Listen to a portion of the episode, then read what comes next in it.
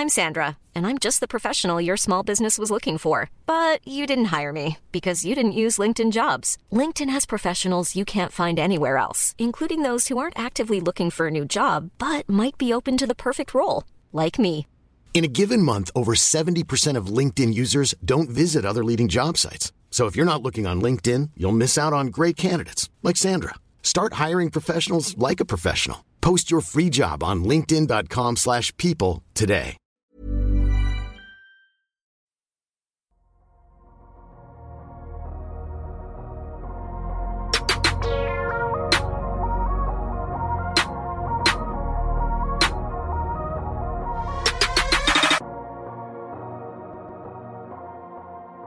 Salut à tous, très heureux de vous retrouver pour ce nouvel épisode du podcast Dunk Hebdo. Le chapitre DH20 s'est terminé. On vous remercie d'ailleurs pour vos retours sur ce format.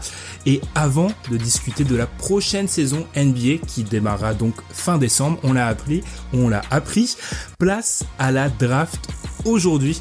Alors j'étais dé- déjà d'abord obligé de le convier pour cet épisode. Podcaster, YouTuber, bodybuilder, Instagrammeur pour les plus intimes, c'est Alan. Comment ça va Alan? Salut Ben, salut tout le monde. Euh, ouais, j'ai plusieurs casquettes. Bon, les deux dernières, je les assume pas trop, mais ouais, plusieurs casquettes.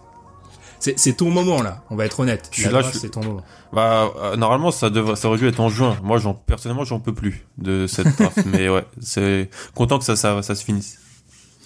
Et faut l'avouer, en dehors de toi, Alan, le reste de l'équipe Dunkebdo, on s'est un peu éloigné de la draft au fil des années. Du coup, plutôt que de te laisser avoir le monopole de la parole, on a décidé de faire une chose incroyable pour nous, c'est d'inviter quelqu'un. Voilà, comme tous les tous les ans. Et du coup, on a invité Julien. Comment ça va, Julien? Salut les gars, très heureux d'être avec vous, très heureux de faire partie des, des rares invités de Dunk Hebdo, c'est c'est un plaisir. Alors Julien, pour te présenter pour ceux qui ne te connaissent pas, donc tu écris pour euh, pour Inside Basket à propos de la draft et tu aussi tu écris aussi à propos des Suns. Et on en parlait en off.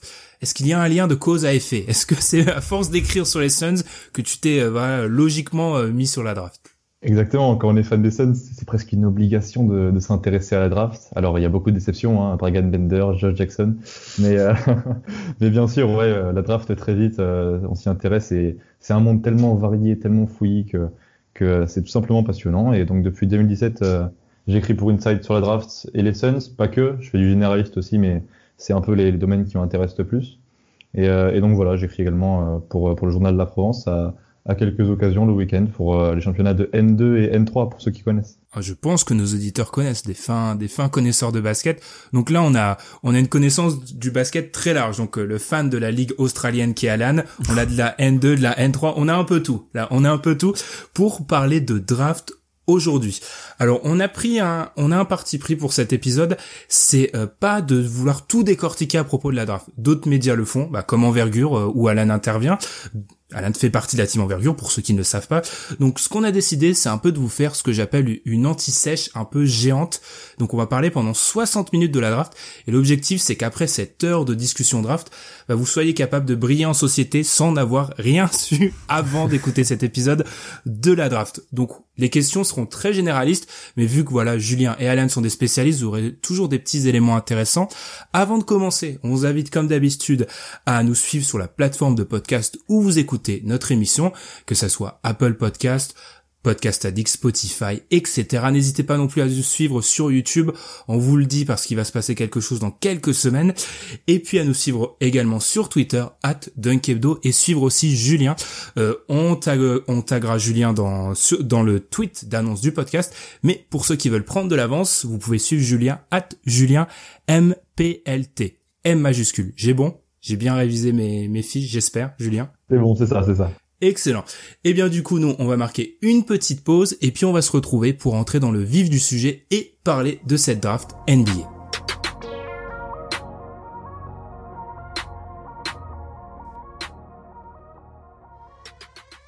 Comme je vous l'ai dit, on va essayer de voir un peu globalement cette draft NBA 2020, mais voilà, on est en 2020, impossible de passer à côté du Covid.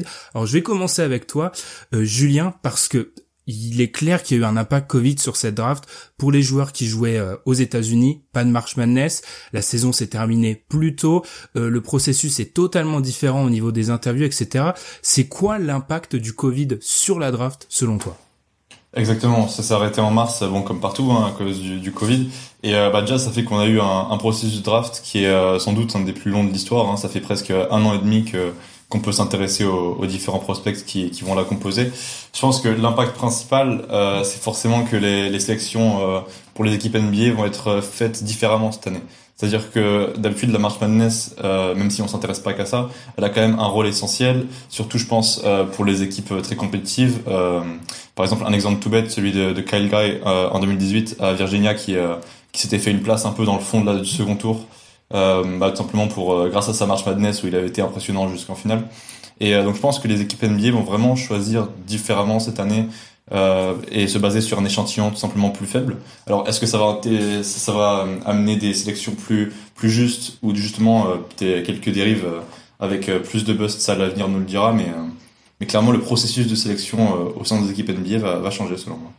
Alan, tu m'as dit en, introduction de ce podcast, tu en avais marre. Donc c'est vrai que ça fait longtemps pour que ouais. pour ceux qui suivent comme vous depuis longtemps la draft, c'est quoi l'impact? Comme l'a dit Julien, il y a sans doute un impact au niveau de l'évaluation, ça c'est clair. Et quoi d'autre? Ouais. Après, moi, je, je, me réfère à ce qu'a dit Jolinger dans un podcast. Il a dit, en gros, la marche Madness, c'est, ça fait surtout découvrir les joueurs au grand public et aux, propri aux propriétaires de franchise, souvent. Mais les départements de scouting, souvent, ils ont quand même fait 90% de leur évaluation avant euh, le début de la marche Madness. Et d'ailleurs, souvent, il, il disait que euh, quand ils étaient au Grizzlies, eux, pendant la marche Madness et tout ça, ils allaient, ils partaient déjà en Europe pour aller voir des, les prospects européens. Donc, je pense que ça va, la marche Madness, elle a, elle est, le fait qu'elle a été annulée, ça va avoir un impact sur bah, peut-être des joueurs qui auraient pu monter, mais aux yeux du grand public, mais sur les départements de scouting, je suis pas sûr que ça ait un énorme impact. Le gros impact, c'est le processus en fait. C'est pas vraiment eu de draft combine. Euh, pas vraiment la possibilité de workout tous les tous les prospects que tu veux. Il y a un nombre de workouts limité. Tu t'as pas pu non plus les rencontrer en personne pour euh, pour pour pour euh, pour, certaines franchises. Et en plus, bah si on se projette sur l'après draft, pas de summer league, un faible temps d'adaptation après la saison, donc après la saison NCA et avant la saison NBA, donc franchement ça va être bah, c'est inédit quasiment. Donc euh, va y avoir des des impacts des, des, grosses influences sur les prospects. Je pense bah regarde on en parle. La draft c'est le 18 là le début de saison c'est un mois après. Donc euh, rien que ça je pense que c'est c'est inédit et c'est on va on va tâtonner un peu et on va voir comment comment ça va se passer pour pour tous les rookies qui qui joueront. Mais l'impact du Covid avec donc pas de marche la saison qui s'est terminée plus tôt je pense que ça va et un processus complètement chamboulé c'est dans une classe de draft qui est déjà assez incertaine, le tout fait qu'on va avoir euh, beaucoup beaucoup de, choses à regarder, je pense. C'est vrai, hein, je, je, crois de mémoire, c'est 72 jours entre la fin de la saison et le début de la saison d'après. Déjà pour vous donner un ordre d'idée, donc pour un, un rookie, quelqu'un qui euh, qui met les pieds en NBA, c'est sûr que ça va totalement chambouler ça. Tu l'as dit, Alan.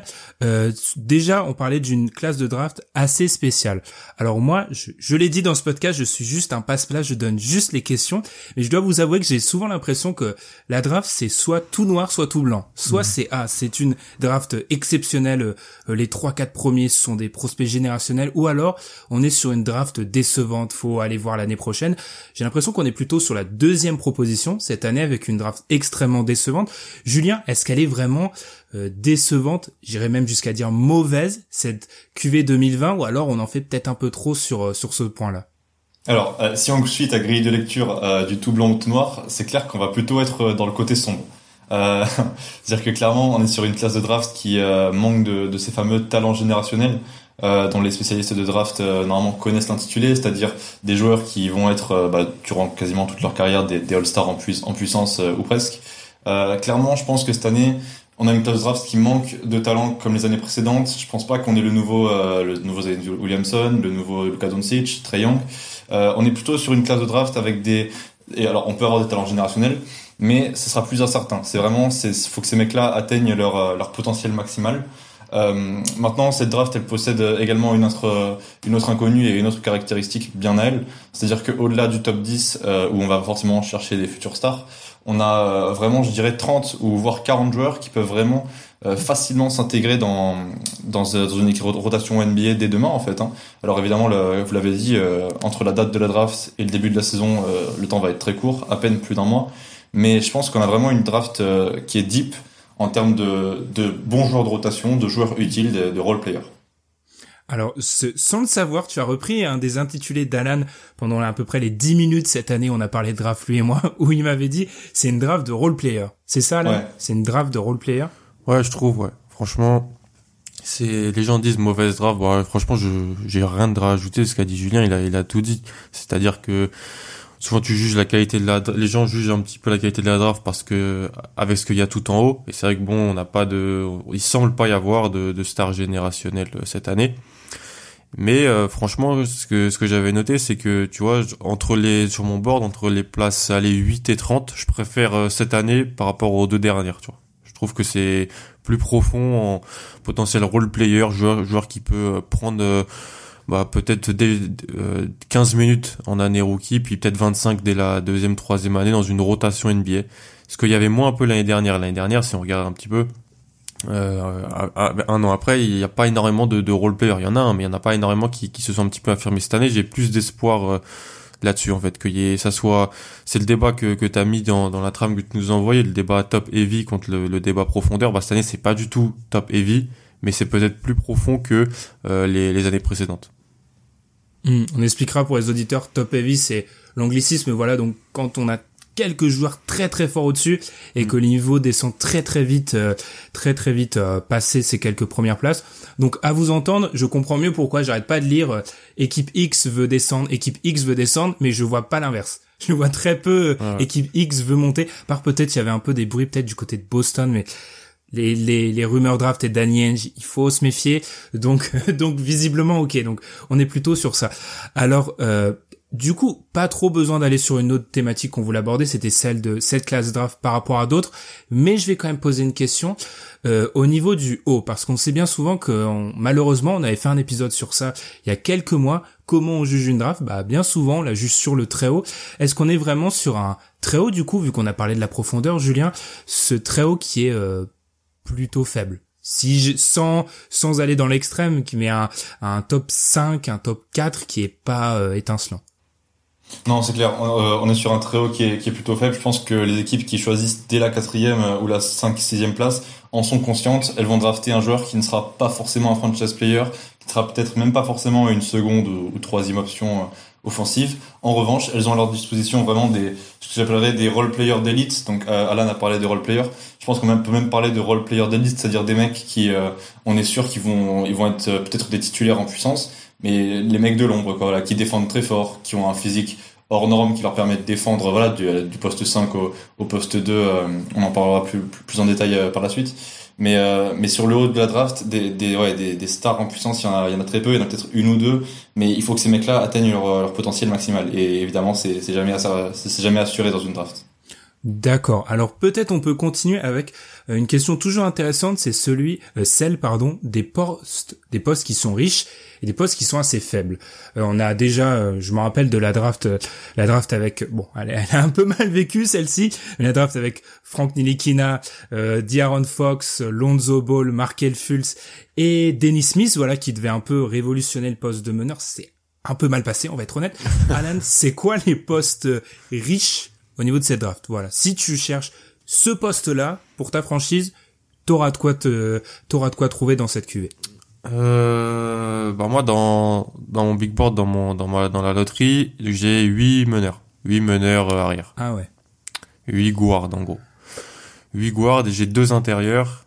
Et euh, il reste beaucoup de donc je pense que ça c'est c'est riche en deux postes. Sur le premier tour j'ai donc les les combo guards et les euh, à l'aile UND à l'aile parce que c'est même c'est même pas que qu'il y en a beaucoup c'est qu'ils sont vraiment euh, surévalués parce qu'ils sont tellement utiles et tellement recherchés par les franchises que on voit ce type de joueurs et on on les on les met dans les, les équipes les en raffole et les guards parce que c'est vrai qu'il y a beaucoup de meneurs en fait. Beaucoup de porteurs de balles euh, dans la draft.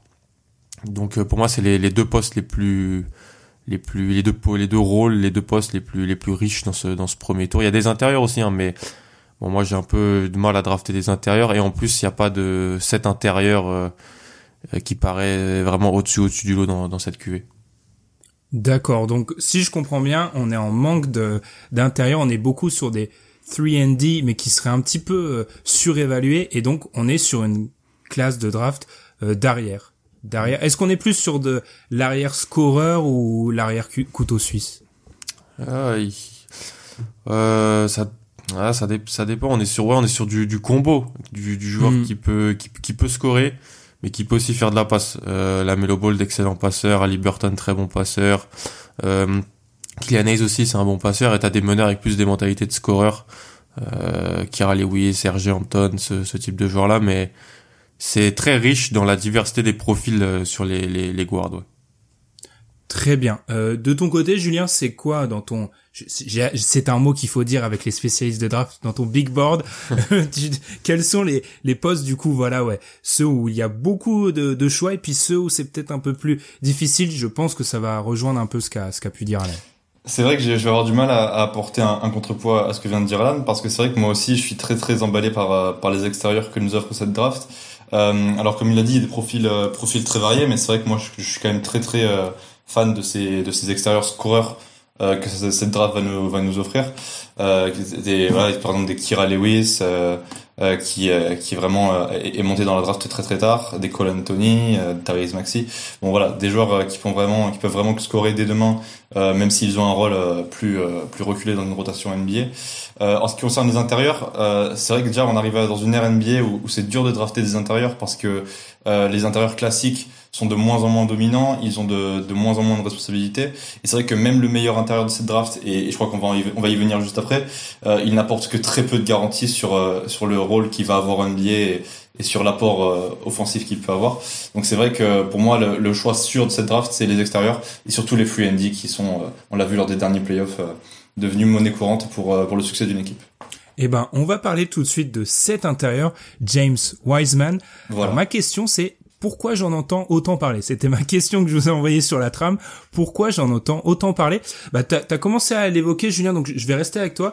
Pourquoi j'entends autant parler de ce joueur qui, alors, regardant la draft de très loin, euh, j'avais l'impression que euh, on le mettait potentiellement numéro 1 il y a quoi? Il y a un an de ça. Et depuis, euh, quand je regarde très rarement les mock drafts, il descend, descend. Alors, qu'est-ce qui s'est passé avec James Wiseman? Alors, James Wiseman, faut dire que c'est quelqu'un qui, euh, en dehors du Covid, a vécu une année euh, vraiment très compliquée. Euh, donc, je vais faire un rappel rapidement pour pour ceux qui n'auraient pas suivi l'affaire, mais il a, il a vécu un hiver très compliqué. il devait intégrer la fac des Memphis Tigers, entraîné par par Penny Hardaway.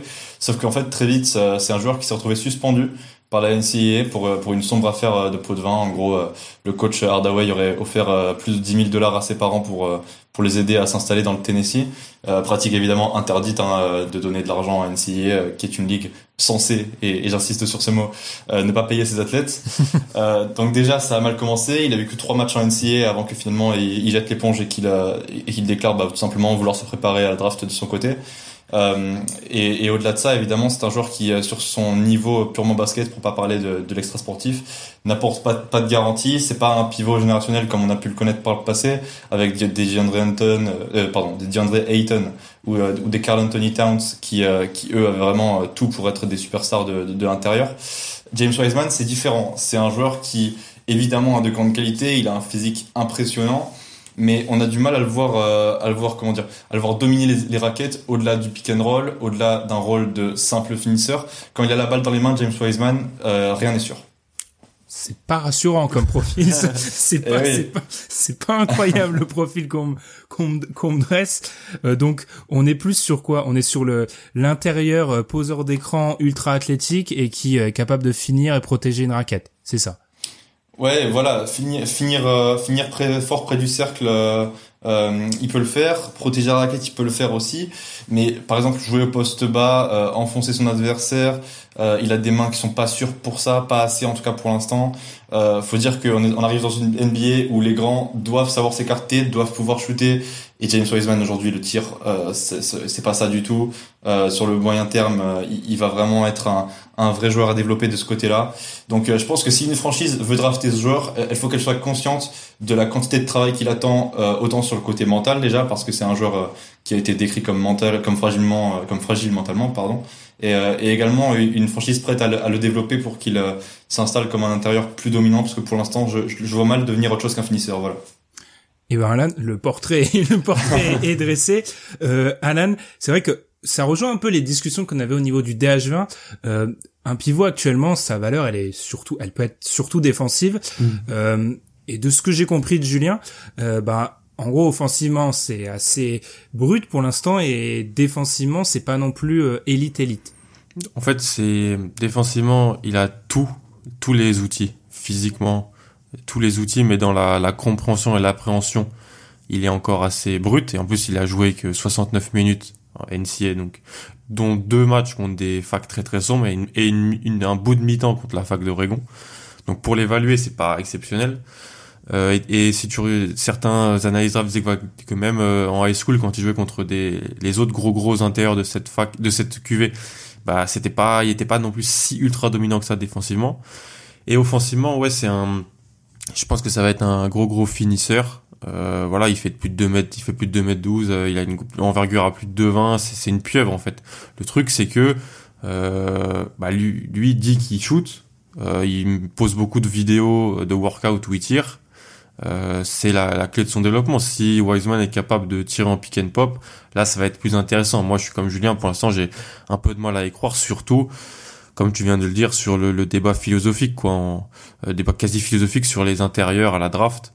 Euh, Est-ce qu'on draft dans le top 3 euh, un, même s'il est même si c'est un excellent joueur un, un rim runner et un, un protecteur de cercle. C'est c'est pour moi la, la, vraie question. Et surtout en fait si tu regardes un peu tout le monde en parle mais tout le monde le, le laisse quand même dans le top 3 dans les analyses parce que on, tu sais mieux que moi on en parlait souvent sur la draft qui est, la narrative joue beaucoup Wiseman était euh, numéro 1 de tous les classements lycéens était numéro 1 des mock drafts donc il avait été un petit peu couronné comme meilleur prospect de cette QV. Et c'est vrai que quand moi, bah, je le descends un peu euh, dans, mes classements et tout ça, on me dit ah mais t'es t'es fou, euh, t'es malade ou quoi? Wiseman c'est pas possible. Mais je dis mais faut aussi un petit peu peut-être prendre du recul. Les classements du des, des lycéens sont pas toujours euh, euh, hyper hyper faits par des mecs qui regardent qui, qui projettent pour la NBA, projettent pour la NCA des fois. Et donc voilà, la narrative joue beaucoup et c'est aussi pour ça qu'on en entend beaucoup parler. Concrètement, vous le prenez où? Si je, on se base pas sur une euh, sur un big board, mais sur une mock draft. Vous euh, même sans même sans baser la mock draft sur euh, sur ce que vous entendez ou les rumeurs que vous avez pu lire, vous commencez parce que je vois beaucoup de mock draft où il part en deux du côté de de Golden State. Est-ce que c'est à peu près là où vous, je ne parle pas vraiment de ce que vous pouvez lire, mais où vous vous seriez prêt à le prendre ou c'est trop bah, je pense que le deuxième place, ça va vraiment être haut parce que c'est un joueur qui est trop incertain pour lui pour lui donner euh, vraiment cette deuxième place où normalement vous prenez le mec euh, dont vous êtes le plus sûr. Non, la deuxième place c'est trop pour moi. C'est plus un joueur qui qui va se retrouver pour moi aux alentours de la dixième place et, euh, et c'est surtout pour moi quelqu'un qui déroge à, à, la règle entre guillemets tacite euh, que dans le top 10 on doit choisir pour la qualité du joueur et non pas pour les besoins. Pour moi Wiseman c'est un joueur qu'on doit vraiment choisir si on a besoin de lui et qu'on a un trou dans la raquette à combler. Si euh, Wiseman on le recrute pour pour son talent seulement et pas par rapport aux besoins d'une équipe, pour moi l'équipe qui va faire ça court court un très grand danger. donc où est-ce qu'il pourrait retomber? Écoute. écoute, une franchise qui a besoin d'un pivot aux alentours de la dixième place, on peut, on peut, je ne sais pas, peut-être parler de Washington à la neuvième place. Ah, donc Washington. Oh, ok, ok. Je m'attendais pas, Alan, est-ce que t'es d'accord? Je m'attendais à l'entendre, à le, à le voir un peu plus haut. Mais euh, franchement, bah déjà, je pense que Golden State, c'est vraiment peut-être la fausse bonne idée, parce que euh, on, tout le monde dit ah mais on lui demandera juste voilà tu vois de poser des écrans et finir au cercle et défendre dans cette équipe là mais je pense qu'il peut. Je l'ai tweeté il y a quelques jours en regardant un peu euh, de ses bouts de match défensivement. Je pense pas qu'il peut jouer avec euh, avec avec euh, l'équipe de Golden State en playoff dès l'année prochaine sur sur plus de 15-20 minutes. Il va prendre trop de fautes et défensivement, je pense qu'il a pas encore la la compréhension et l'appréhension Même dans ce rôle ultra réduit, même dans un rôle de poseur d'écran, protecteur de raquettes, euh, rim runner, par exemple, comme on dit en anglais. Offensivement, ouais. Offensivement, oui. Défensivement, j'ai peut-être un petit peu de, de doute sur euh, son appréhension collective, mais ça peut se tenter, ça peut se tenter avec eux s'ils se disent, euh, bon, euh, mais faut, en fait, c'est pour ça que je dis fausse bonne idée, parce qu'en fait, s'ils le prennent, pour moi, c'est même, c'est pas pour euh, le plug and play. Euh, le en gros le mettre maintenant et et qui joue direct c'est c'est déjà une projection vers le futur peut-être et vers l'après prime Curry Clay moi après un peu comme Julien, c'est vrai que je le, fais un petit peu descendre et je regarde qui, qui aurait besoin d'un intérieur. Déjà que je déteste drafter au besoin euh, dans le top 10, je me dis, euh, alors Charlotte peut le prendre. Euh, je trouvais ça si si dans la tête des Hornets, euh, James Wiseman est un meilleur joueur que que que les extérieurs qu'ils ont, que les extérieurs qu'ils ont, que les autres extérieurs de la draft qu'ils le prennent, ça me va. Mais si Wiseman est un, selon est moins bon que les autres extérieurs et qu'ils le prennent et qu'ils le prennent parce qu'ils ont déjà des extérieurs, là, ça me va pas. Là, ça me, ça me dérange. Mais je te dirais, je te dirais qu'en fait, je serais pas, je serais pas, ça m'enchanterait pas qu'il Golden State, Charlotte le prenne. Je trouverais, mais je trouverais pas ça exceptionnel. Là où, euh, bah, si Cleveland ou Washington, comme comme Julien l'a dit, le prend, je me dirais bon, bah c'est c'est pas c'est pas le meilleur choix c'est pas le meilleur choix mais en même temps c'est pas non plus euh, c'est pas non plus affreux sachant que ce qui sort un peu c'est que Washington voudrait vraiment un intérieur dans dans ce top 10 donc euh, à voir. Ah. Euh, après moi, il y a un sujet sur lequel j'ai envie de te relancer, Alan. C'est tout simplement, est-ce qu'on peut considérer euh, James Wiseman comme le, le meilleur euh, intérieur de cette draft? Il est trop fort, c'était ma question. Mais c'est le meilleur invité du monde. Il est vraiment, il est vraiment C'était ma question que j'avais pas écrite. Est-ce ah que bah, c'est vraiment le meilleur Du coup, pas pour moi, mais. Bah, le truc, c'est que voilà, il y, y, en a un autre qui, qui, pointe le bout de son nez dans, aux alentours du top 10 de cette draft, c'est Onyeka au Congo, mm. euh, qui a un profil bien différent pour le coup et qui pourrait peut-être euh, mieux euh, correspondre à ce qu'on appelle la, la, NBA futur. C'est un terme que j'emploie beaucoup dans mes articles et, euh, et qui lui, pour le coup, apporte beaucoup plus de garanties, surtout en défense. En défense, il a prouvé que c'était un joueur très mobile, euh, très rapide qui peut vraiment défendre du poste 5 jusqu'au poste euh, allez poste 3 soyons fous euh, et je me dis que lui au moins l'équipe qu'il sélectionnera sera ce qu'elle obtient alors que Wiseman comme Alan l'a dit son l'échantillon est trop faible et il y a beaucoup plus d'incertitude hmm. je suis assez d'accord moi je préfère au Congo à Wiseman mais mais les autres purement sur les purement sur le, le fit l'intégration NBA Ouais, mais ils ont, sur ça. ils ont le même âge aussi, tu vois. C'est, c'est, c'est, Congo est aussi un freshman, mais euh, sur le, euh, sur le, bah, je pense que c'est un meilleur défenseur tout simplement, qui, qui peut, qui peut mieux marcher que lui, je pense, dans une défense en switch.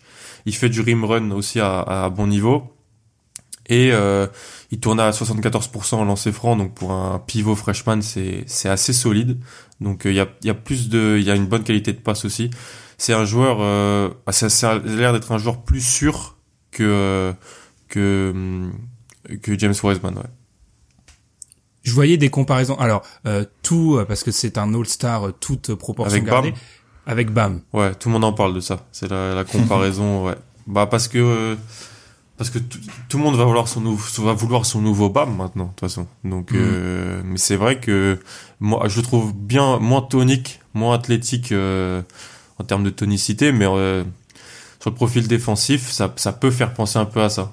Ça peut faire penser un peu à ça. Je sais pas ce que Julien en pense, mais bah, oui, bah, pour le coup, euh, c'est ça, le nouveau, le nouveau BAM. Moi, j'ai carrément écrit un article euh, à ce sujet euh, sur les franchises NBA à la recherche du prochain BAM Adebayo, étant donné que bah, il a impressionné en playoff. Et puis, c'est vrai que c'est le genre d'intérieur qui va le plus intéresser en, en, NBA dans les années à venir. Euh, Okongu est beaucoup plus un nouveau Bam Adebayo que James Wiseman, ça, ça ne fait aucun doute. Euh, maintenant, voilà, est-ce que des équipes sont prêtes à, à choisir Onyeka Okongu euh, dans le top 5, peut-être même dans le top 3, je sais pas. Mais, euh, mais en tout cas, évidemment, il apporte plus de sécurité. Euh, on en revient aussi à un autre sujet de cette draft, qui est que les GM vont, vont choisir des joueurs plus sûrs. Voilà, elles vont avoir du mal à, se, à aller vers de l'incertitude, vu que l'échantillon est trop faible. Donc, euh, au Congo, vers la troisième ou la cinquième place, ce serait haut, mais au moins elles savent ce qu'elles récupèrent. C'est vrai. Pour faire une, une comparaison, ma, seule analyse du podcast, pour faire une comparaison avec euh, Alan, ce qu'on a pu suivre en NFL, euh, le processus a été aussi modifié et on a vu que c'était une année où les general managers ont pas pris de risques. Ils se sont dit il y a trop d'incertitudes, donc les choix ont été euh, parfois ennuyants, mais ont été très très sûrs.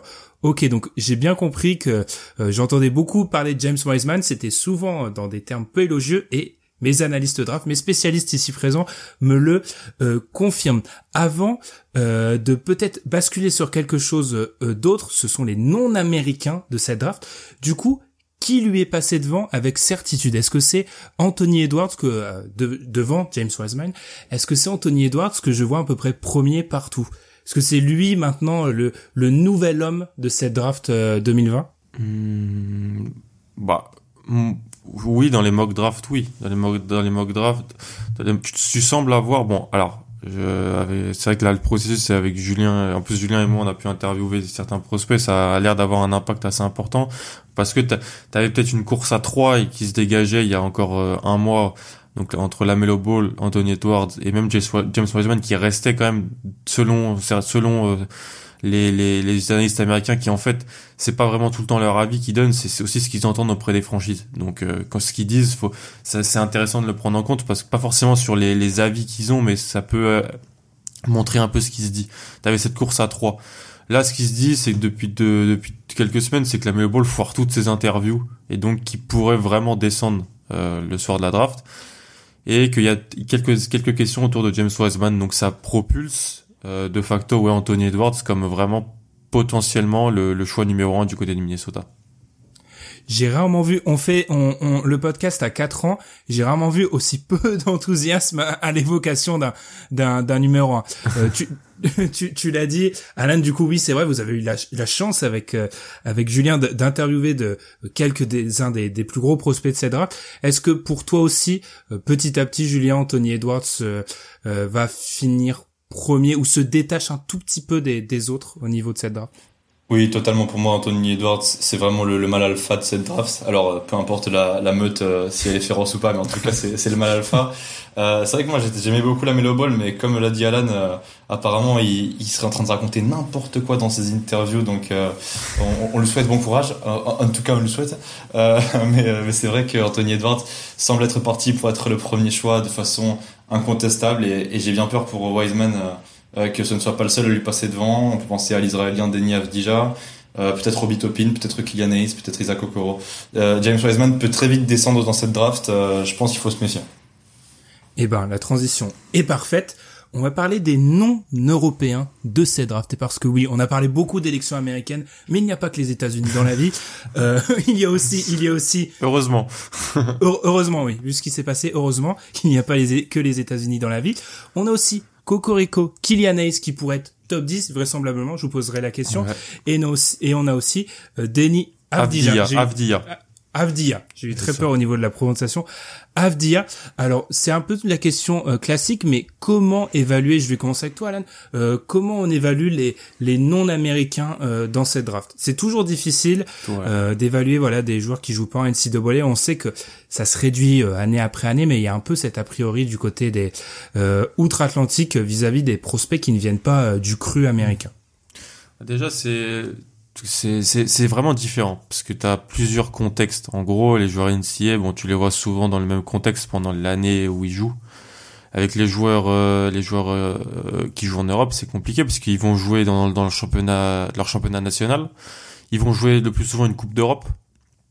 Et déjà, entre la Coupe d'Europe et le championnat national, ils auront pas le même rôle. C'est-à-dire que Denis Avdia n'avait pas eu tout le même rôle au championnat israélien où il jouait plus de 25 minutes, où il avait un peu le ballon en main.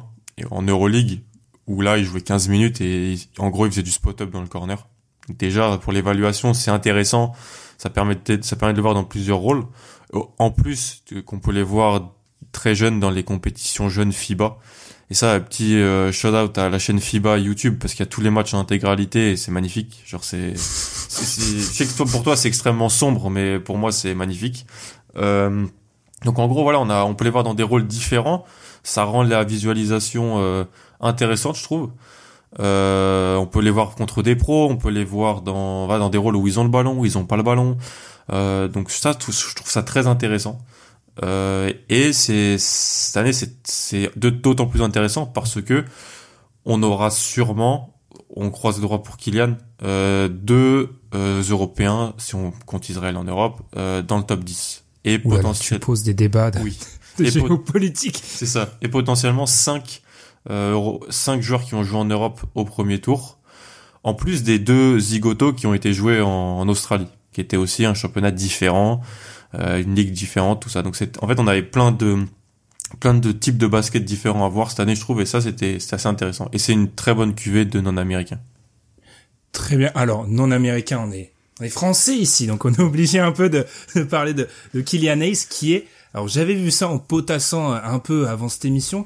J'avais vu qu'il était numéro 1 chez Kevin O'Connor, The Ringer, de The Ringer, un gros média US.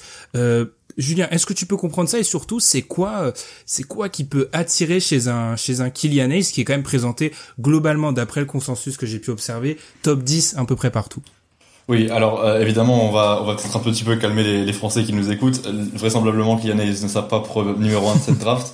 faut faire la différence en fait entre les, les big boards euh, et la mock draft. Voilà, Kevin O'Connor, Kevin O'Connor euh, de The Ringer l'a placé numéro 1 dans son big board.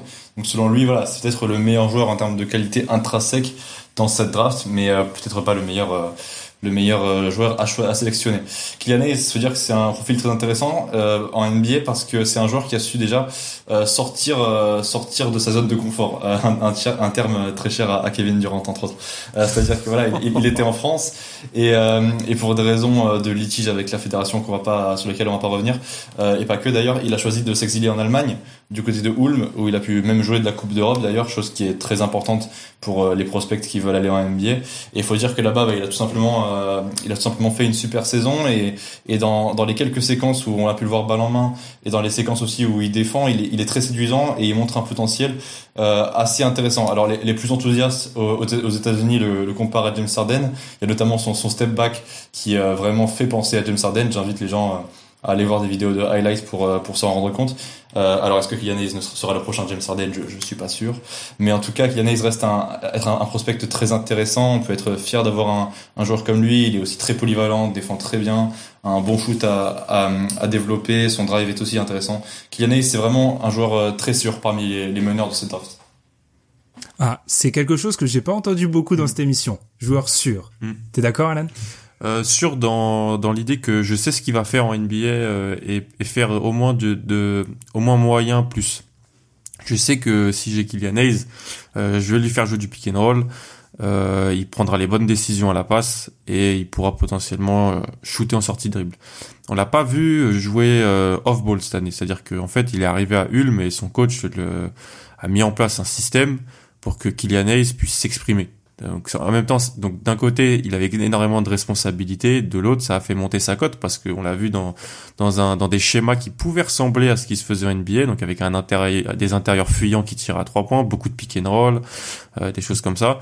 Et en fait, ouais, c'est ça, c'est que c'est pas un athlète élite, il est c'est pas un athlète plus plus. Je pense qu'il va peut-être il pourra pas défendre les, les, les meneurs, euh, il, défendra difficilement les meneurs hyper athlétiques NBA, mais en même temps, ce que je dis souvent, c'est les Jamorant, Darren Fox, très peu de gens les défendent. Enfin, c'est c'est pas c'est dur de dire à Kylian Hayes il pourra pas défendre ce joueur-là parce que très peu de joueurs peuvent les défendre. Et il est sûr, euh, comme dit comme dit Julien, ouais, parce qu'en fait, voilà, je en fait je sais ce qu'il va faire. Euh, contrairement à d'autres joueurs du haut de cette draft où bah il y a peut-être beaucoup de what sur ce qu'il pourrait faire, mais je sais pas ce qu'ils ce qu'ils pourront faire d'emblée. Kylian je vais lui donner la balle au moins avec la seconde unit dans ses premières années et il pourra organiser le jeu, jouer du pick and roll. Donc rien que pour ça, il est assez sûr, je trouve aussi. Avant qu'on avant qu'on qu'on dérive un peu euh, sur euh, les gagnants des, des playoffs, parce qu'on essaie toujours de garder un prisme NBA, Alan, tu l'as sous-entendu, t'as pas voulu donner de nom, on sait que nos auditeurs voudront entendre des noms. C'est quoi peut-être les, les profils où tu l'intégration, t'as un peu plus de mal à, à l'imaginer parmi le, le gratin vraiment de, de cette draft? Bah, C'est Deni Avdia par exemple. Deni Avdia, c'est c'est l'ailier donc c'est l'ailier du Maccabi Tel Aviv un poste 3-4 qui peut, euh, ce que j'aime bien dire, euh, passer, dribbler, shooter. Donc un peu tout bien faire en attaque, des profils un peu polyvalents. Le problème, c'est que pour moi, euh, donc c'est un truc que j'essaye de formuler depuis 4-5 mois et qu'à chaque fois que je le formule dans ma tête, je dis non, c'est pas assez bien dit, les gens vont pas comprendre. Donc je, vais m'entraîner, je vais essayer de bien le dire.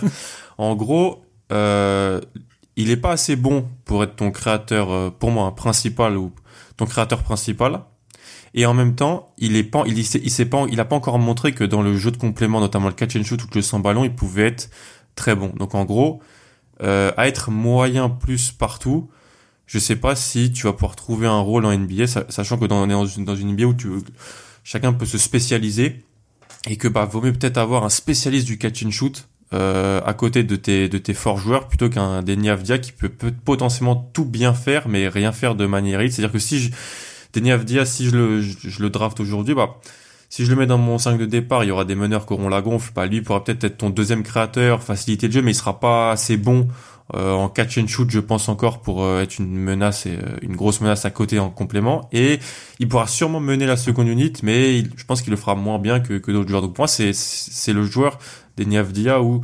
j'attends vraiment de voir et ça, ça va vraiment m'apprendre sur comment on, peut on peut scouter ce genre de joueur qui est assez bon partout, euh, mais qui, est, qui me semble élite nulle part en fait. C'est ça.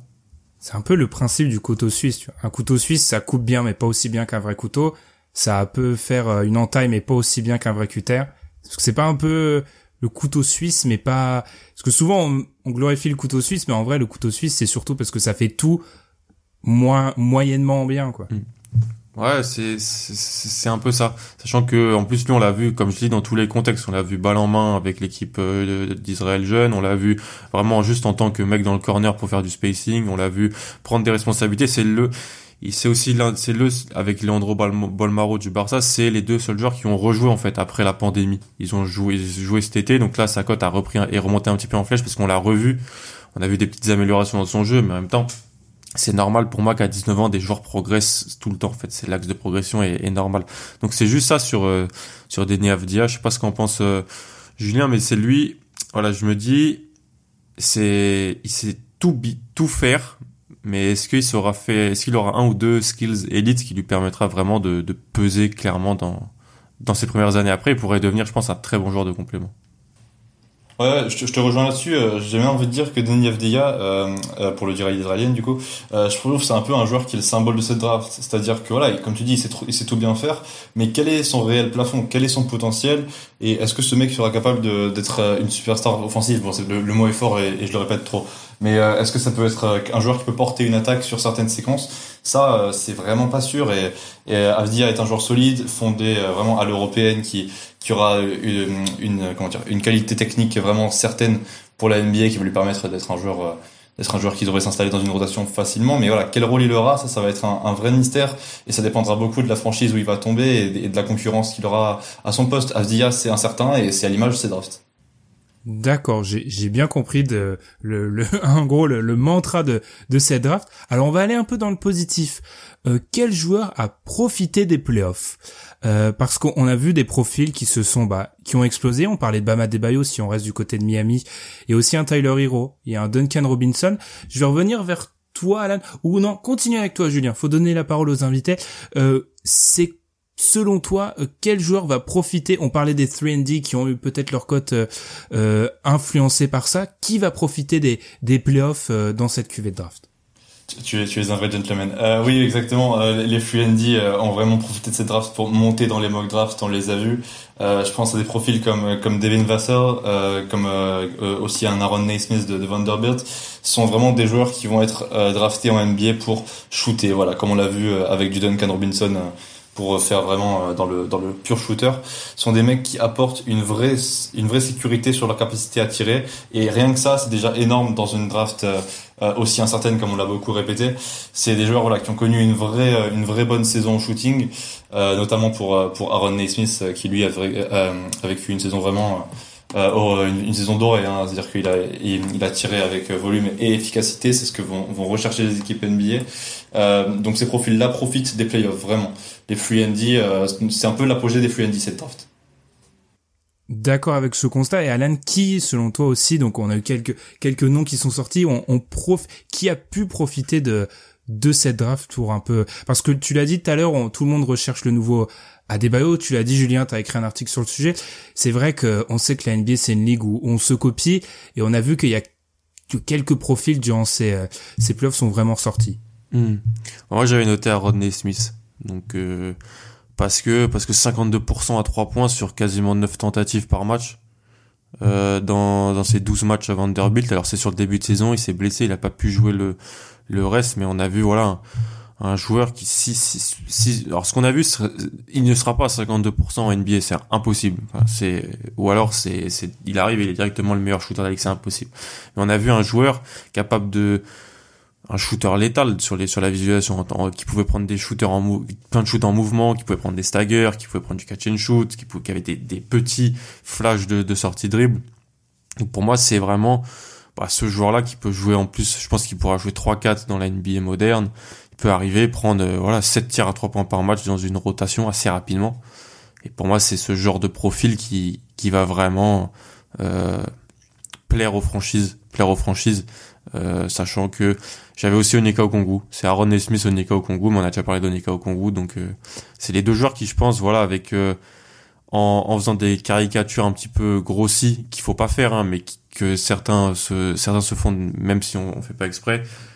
On se dit bon voilà, ces joueurs-là, franchement, assez facilement projetable dans des rôles qu'on a vu dernièrement dans la bulle, quoi. Après, c'est pas des caricatures, ça peut être aussi des simplifications pour que, pour que les gens euh, comprennent. Mais c'est pas la Jalen Rose, quoi. Pas les, pas... Oui, les, les grosses comparaisons. C'est vrai, c'est vrai. Je pense que Jalen Rose, il a autant bossé la draft que moi, hein, chaque année. euh, du coup, Aaron Nesmith, vous l'avez, vous l'avez cité, Vanderbilt, euh, on, on, est aux alentours de quel, parce que je, je, sais que là, du coup, nos, nos auditeurs de fans de certaines franchises ont pu saliver. On est quoi? On est aux alentours de la draft. On est premier tour, assurément? Ouais, ouais, ouais. Oui. Entre 15 et 25, je dirais. Alors personnellement, je suis quand même plus optimiste que Alan. Euh, je pense que 25e place, ce serait quand même très bas pour un, ouais, un Aaron Nesmith ouais, qui ouais, c'est vrai. Oui, voilà, plus aux alentours de la 15e place, euh, voire même un tout petit peu plus haut si une franchise est vraiment sûre de lui. On peut penser à Boston par exemple qui euh, qui euh, cherche plus des pièces de complément euh, qu'un véritable franchise, enfin mm. qu'un véritable véritable joueur pour porter une attaque. Et un, par exemple un, un Aaron Nesmith à Boston, ce serait super. Hein. C'est un shooter qui peut les aider dès demain à mieux s'adapter au style de l'NBA actuel. Ouais, mais on a vu en plus dans les dernières drafts euh, que les shooters étaient peut-être des fois surévalués. Peu de gens Mhm. présentaient Tyler Hero en loterie, Cam Johnson qui est parti en 11e du côté de Phoenix. les gens se sont un peu moqués, dont moi j'étais pas hyper fan du pic finalement. Dans la bulle, bah, Julien le dirait mieux que moi. Ils l'ont fait jouer même post 3-4 et ça s'est plutôt bien passé. Donc euh, le shoot commence vraiment à être une valeur euh, très très recherchée. Ouais, Cam Johnson, c'est la preuve que prendre des joueurs euh, en cursus complet de, NCA, même s'il avait 23 ans euh, quand il a été drafté, bah, c'est pas forcément euh, une, bêtise en soi parce que ça a apporté de, de, de la sécurité dans la bulle. Ça, à Phoenix, en l'absence de Kelly Oubre, Cam Johnson a vraiment surperformé sur le poste 4. Alors, est-ce que c'était, euh, euh, comment dire, est-ce que c'était qu'un simple passage dans la bulle et que ça va se calmer, je sais pas, mais quoi qu'il arrive, Cam Johnson apporte du shoot et ça, c'est, c'est une sécurité qui est essentielle en NBA aujourd'hui. Aucune équipe ne peut, ne peut avancer sans shoot.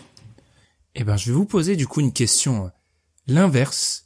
Les joueurs qui n'étaient pas préparés à cette question, mais selon vous, les joueurs qui ont perdu vis-à-vis de cette draft, parce que cette draft, on l'a dit, on a vu beaucoup de shoots. Je pense qu'aussi ça a été un peu le retour du playmaking quand même, parce qu'on a vu euh, que les équipes centrées autour d'un seul joueur euh, qui assurait tout le playmaking ont peut-être parfois eu du mal. Est-ce que vous avez eu des profils, voilà, pendant votre processus, quand vous construisiez votre big board, vous vous êtes dit, à lui, au vu de ce qui s'est passé, je suis obligé de lui faire descendre, euh, le faire descendre de quelques places. Est-ce qu'il y a eu ce genre de réflexion sur un joueur? Euh, Obitopin. Obitopin, parce que c'est un intérieur complètement unidimensionnel pour moi. Très très fort en attaque, très très pas mauvais en défense.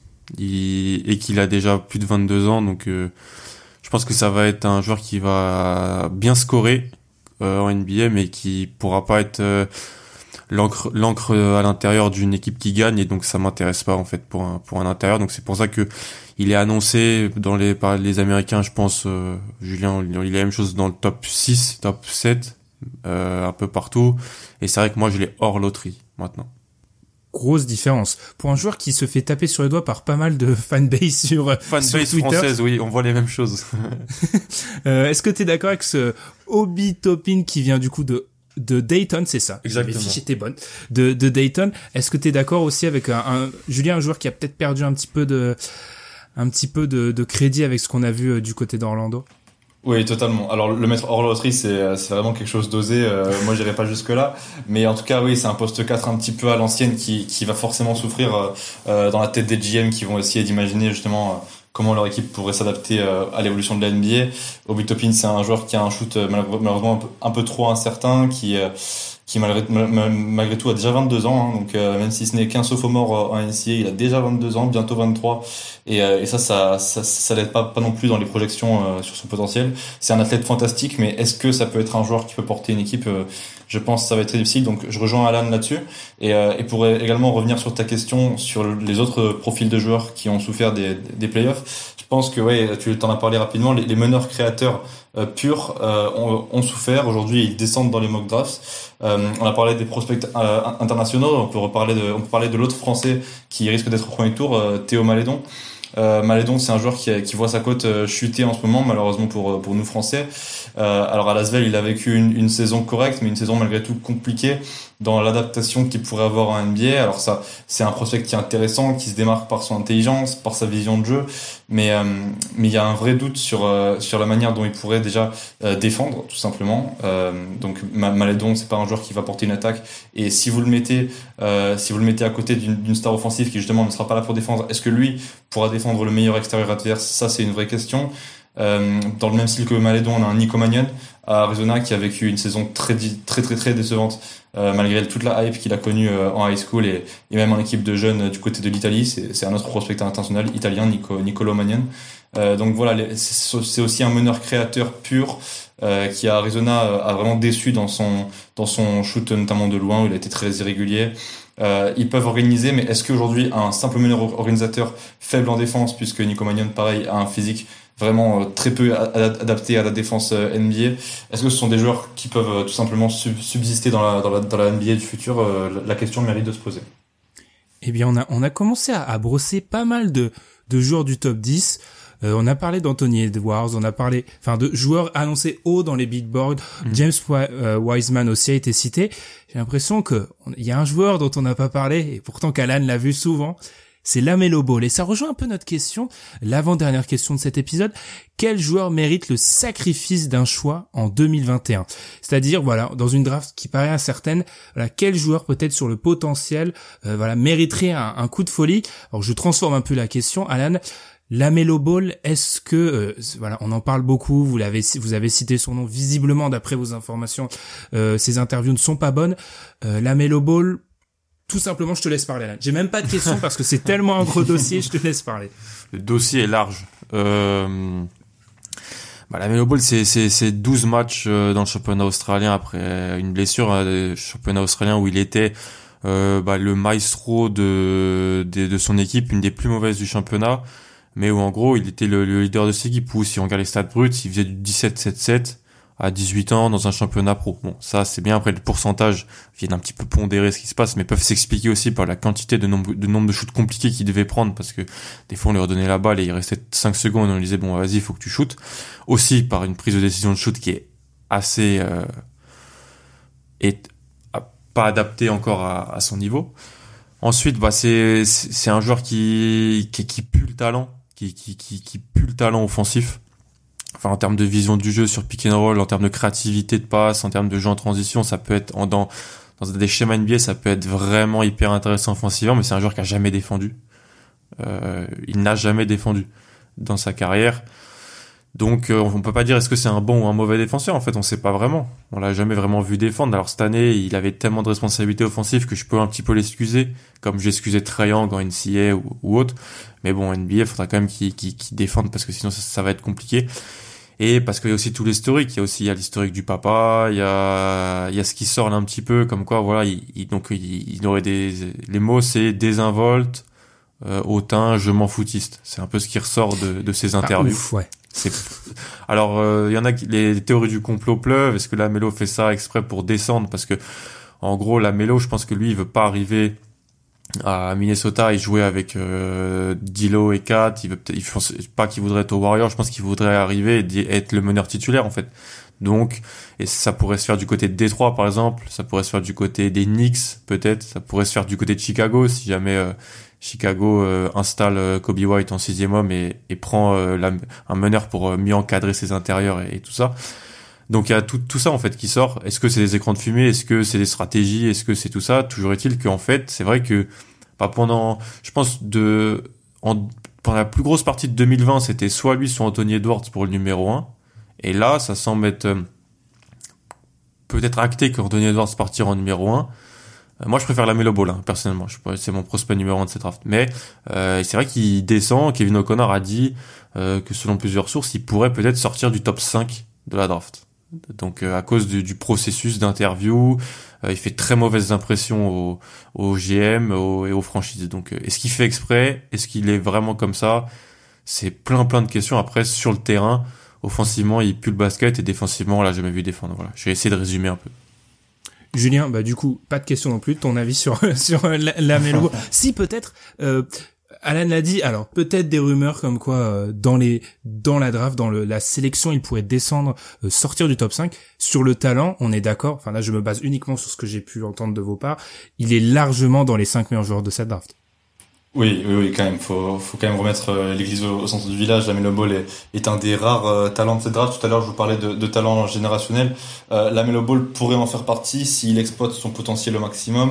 Euh, c'est comme l'a dit Alan, il se met à défendre parce que euh, Alan a parlé de Trae Young. Lamelo Ball, c'est quand même quelqu'un qui n'a pas le physique de Trae Young. Si, si il y met du cœur à l'ouvrage, il fait plus de 2 mètres défendre en Lamelo. Voilà, je veux dire, ça a rien à voir avec Trae Young, quoi. Euh, donc Lamelo Ball, ouais, est un meneur formidable. Euh, il a une vitesse, euh, il a une vitesse balle en main qui est assez folle. Son tir est incertain. Est-ce que son tir pourra pourra s'améliorer en NBA Ça, j'avoue que j'ai du mal à, à, y croire. Je suis peut-être pas aussi emballé qu'Alan à cette idée-là, mais en tout cas, oui, il reste quand même indéniablement dans le top 5 de cette draft, Lamelo Ball. Euh, on, on, je connais trop bien Alan, je sais. J'ai vu, en gros, je commence à cerner le profil, je sais pourquoi Alan aime bien. je sais, je sais, je sais pourquoi Alan aime bien ce profil. Juste peut-être, on en a, on en a déjà rapidement parlé, mais avant, avant de finir, euh, Anthony Edwards, euh, pourquoi en fait il serait numéro un? Parce que mhm. en fait, de, de tout ce que on en a, on en a un peu parlé, mais qu'est-ce qu'il offre pour euh, vraiment être euh, parce qu'en fait quand j'écoute je vois je vois de l'incertitude dans pas mal de profils mais lui semble Alan t'a dit c'est est-ce que c'est uniquement parce que c'est celui qui offre le moins d'incertitude C'est uniquement pour... Euh, moi, je sais pas ce que Julien pense. Il en, offre un peu quand même. Hein. Moi, je trouve Anthony Edwards des incertitudes. Euh, C'est un, late bloomer, donc il jouait, au foot, foot, foot US, et après il s'est mis au basket, donc il a pas fait tous les cursus. Il a pas le cursus honorum de tous les jeunes, euh, les jeunes stars du basket, lycée, tout ça. Mais il a un physique de buffle vraiment un physique de buffle. Il arrive en NCA, il faisait déjà tu vois, plus de 1m96, euh, quasiment 100 kilos, euh, avec une belle envergure, donc sur le poste 2-3. Donc il a été joué dans l'université de Georgie, à, donc à Georgia, une, une mauvaise équipe d'une grosse conférence, donc ça c'était assez compliqué pour lui. Ils ont perdu beaucoup de matchs, il devait prendre beaucoup de tirs euh, forcés, donc les pourcentages étaient pas bons du tout. Mais c'est vrai qu'à la visualisation, euh, on a des flashs de meilleurs joueurs de cette draft chez Anthony Edwards par moment. On a vraiment ce, ce, profil-là. Il il, a été capable de prendre des crises complètes, de montrer une palette offensive extrêmement variée. Là où défensivement, il a tous les outils, mais pas encore l'appréhension collective. Selon moi, il est encore très très. C'est un joueur très très très très brut. Euh, on parie beaucoup sur euh, ses outils, ses qualités physiques et ses flashs. Et tu vois, parier sur ça pour un numéro 1 de draft, souvent on le fait pas. Donc ça prouve aussi euh, comment mhm. cette draft fonctionne. Euh, mais euh, en fait, ouais, il a, il a, il a le physique de l'emploi. Il a les, les flashs qui font te dire ah ouais, ça peut être vraiment un All-Star. mais sur la continuité de sa saison initiée, ça s'est pas vu. Ça s'explique par le contexte, mais ça s'est pas vu non plus. Ok, je pense que j'ai limite envie d'arrêter l'épisode là parce que ça résume un peu le, le ce qui ressort de cette draft. Mais nous reste une dernière question. Je vais commencer avec toi, Julien. Euh, je vous ai demandé, j'aime toujours faire ça, euh, un petit chouchou, un nom à retenir. Le joueur, voilà, vous êtes persuadé que ça marchera, vous parierez euh, votre maison vous n'avez probablement pas, que ça, ça marchera. Un joueur que selon vous il faut connaître avant de, avant d'entrer dans, dans cette draft. Alors euh, personnellement moi le joueur que, que j'ai choisi euh, sur ce sujet c'est Isaac Okoro de, de Auburn. Alors tout d'abord je pense qu'il faut euh, il faut parler d'attente à propos de, de, ce prospect. Isaac Okoro c'est un joueur qui devrait partir dans le top 10 de la draft hein, vraisemblablement. mais il faut surtout savoir que l'équipe qui le choisira ne le choisira sans doute pas pour ses qualités offensives. Isaac Okoro c'est tout simplement je pense que j'espère qu'Alan sera d'accord avec moi le meilleur défenseur de cette draft. et c'est vrai que personnellement, depuis que je commence à, à m'intéresser à la draft, j'ai jamais été aussi impressionné par un profil défensif et, euh, rien que sa défense euh, justifie sa place dans le top 10 de la draft. Euh, dans une équipe, par exemple, je sais pas, comme New York, comme Chicago, que, même comme Charlotte, même s'il sera Charlotte, troisième choix, sera peut-être un peu haut, mais une équipe qui a besoin vraiment de se trouver un, fer de lance défensif, Isaac Okoro, pour moi, ça pourrait être parfait. Alors, sauf surprise, en attaque, il aura pas de responsabilité puisque c'est pas encore un joueur euh, assez affûté techniquement, mais il a un physique euh, très très impressionnant. Euh, il est, c'est un joueur très très musclé, très rapide. Il a une mobilité latérale qui est folle. Il peut défendre à peu près tous les postes, même jusqu'à des postes 4 un peu petits. donc vraiment, moi, Isaac Okoro, c'est un joueur dont, dont je suis un peu tombé amoureux, également dans l'attitude. je pense que c'est le genre de joueur qui porte une équipe vers le haut et, et qui mériterait vraiment le, le, choix d'une équipe, au moins rien que pour son l'assurance défensive qu'il va apporter autour autour du, reste d'une équipe. Ah, c'est des Alan Alan connaît les anciens du podcast savent c'est tellement mon genre de profil. T'aurais été amoureux de lui déjà. J'adore ce genre de profil. Malheureusement, je leur porte souvent la guide. Juste une petite question, Julien. Au niveau du shoot, est-ce que c'est vraiment compliqué, Isaac Okoro? Est-ce que c'est vraiment... Est-ce que c'est le genre de joueur, je suis défenseur, je lui laisse 5 euh, mètres parce que je suis pas inquiété? Euh, en tout cas, c'est pas encore prêt. Euh, Isaac Okoro, c'est pas encore prêt pour la NBA. L'an dernier euh, en NCA, c'est 28% au tir euh, à 3 points. C'est pas le genre de joueur sur lequel je je, laisserai une attaque une attaque compter. Tu lui laisses 5 mètres, il prendra son shoot et, il peut en mettre. Mais clairement, clairement, c'est pas le genre de joueur à qui tu vas demander de faire des tirs en sortie de par exemple à 3 points. Ça, c'est pas possible pour lui encore. Ok, ok. J'adore quand même le profil. et Alan, ton le, joueur, ton nom à, retenir euh, Julien en a un peu parlé, moi c'est Devin Vassell. Je suis persuadé que ça marchera pour Devin Vassell. Donc Devin Vassell, ailier donc de, Florida State.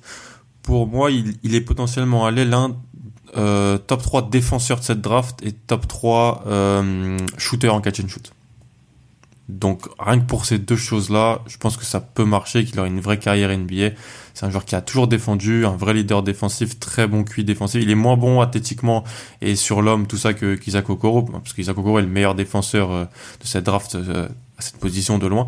Mais Devin Vassell est aussi un excellent défenseur et c'est un bien meilleur shooter que, que Isaac Okoro. Il était à plus de 40% à 3 points cette année sur un bon volume. Euh, malgré le fait qu'il a un peu fait le buzz en, shootant euh, dans un workout euh, le, mois dernier en changeant sa mécanique, ça, ça me, ça me fait un petit peu peur, mais bon, on verra. Mais je pense que Devin Vassell sera vraiment un, pour moi, il est dans le top 10 de, mon big board et ça sera un, des, il aura une des 10 meilleures carrières de cette draft. Je, peux mettre ma main à couper là-dessus. Ah, la dernière fois que tu as fait ça, ça ne, ça ne s'est pas bien passé. Donc, on va, on va conclure là-dessus. Et ben, du coup, le contrat est rempli, messieurs. Je, je ne connaissais pas grand chose de cette draft. Et en 60 minutes, je suis tombé amoureux d'Isaac Okoro. Donc, bravo. Félicitations. J'espère que ça sera pas Stan Johnson, tu vois.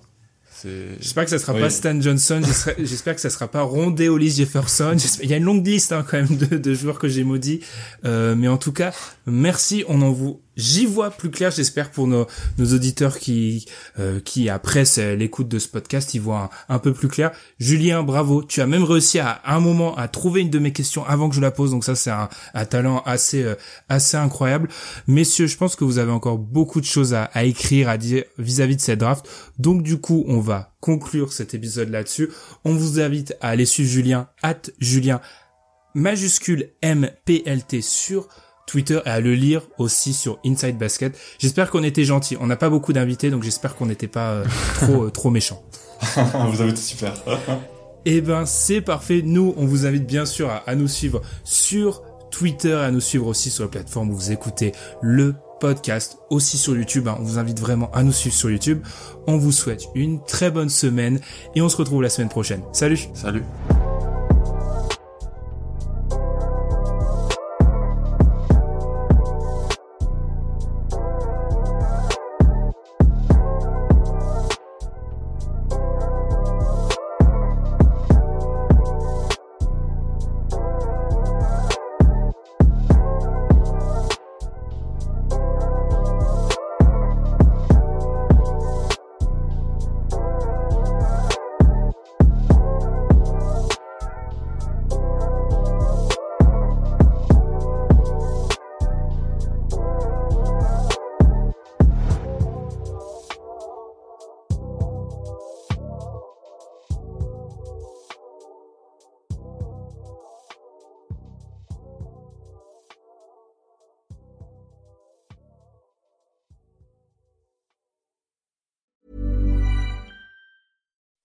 When you make decisions for your company, you look for the no-brainers. If you have a lot of mailing to do, stamps.com is the ultimate no-brainer. Use the stamps.com mobile app to mail everything you need to keep your business running with up to 89% off USPS and UPS. Make the same no-brainer decision as over 1 million other businesses with stamps.com. Use code PROGRAM for a special offer. That's stamps.com, code PROGRAM.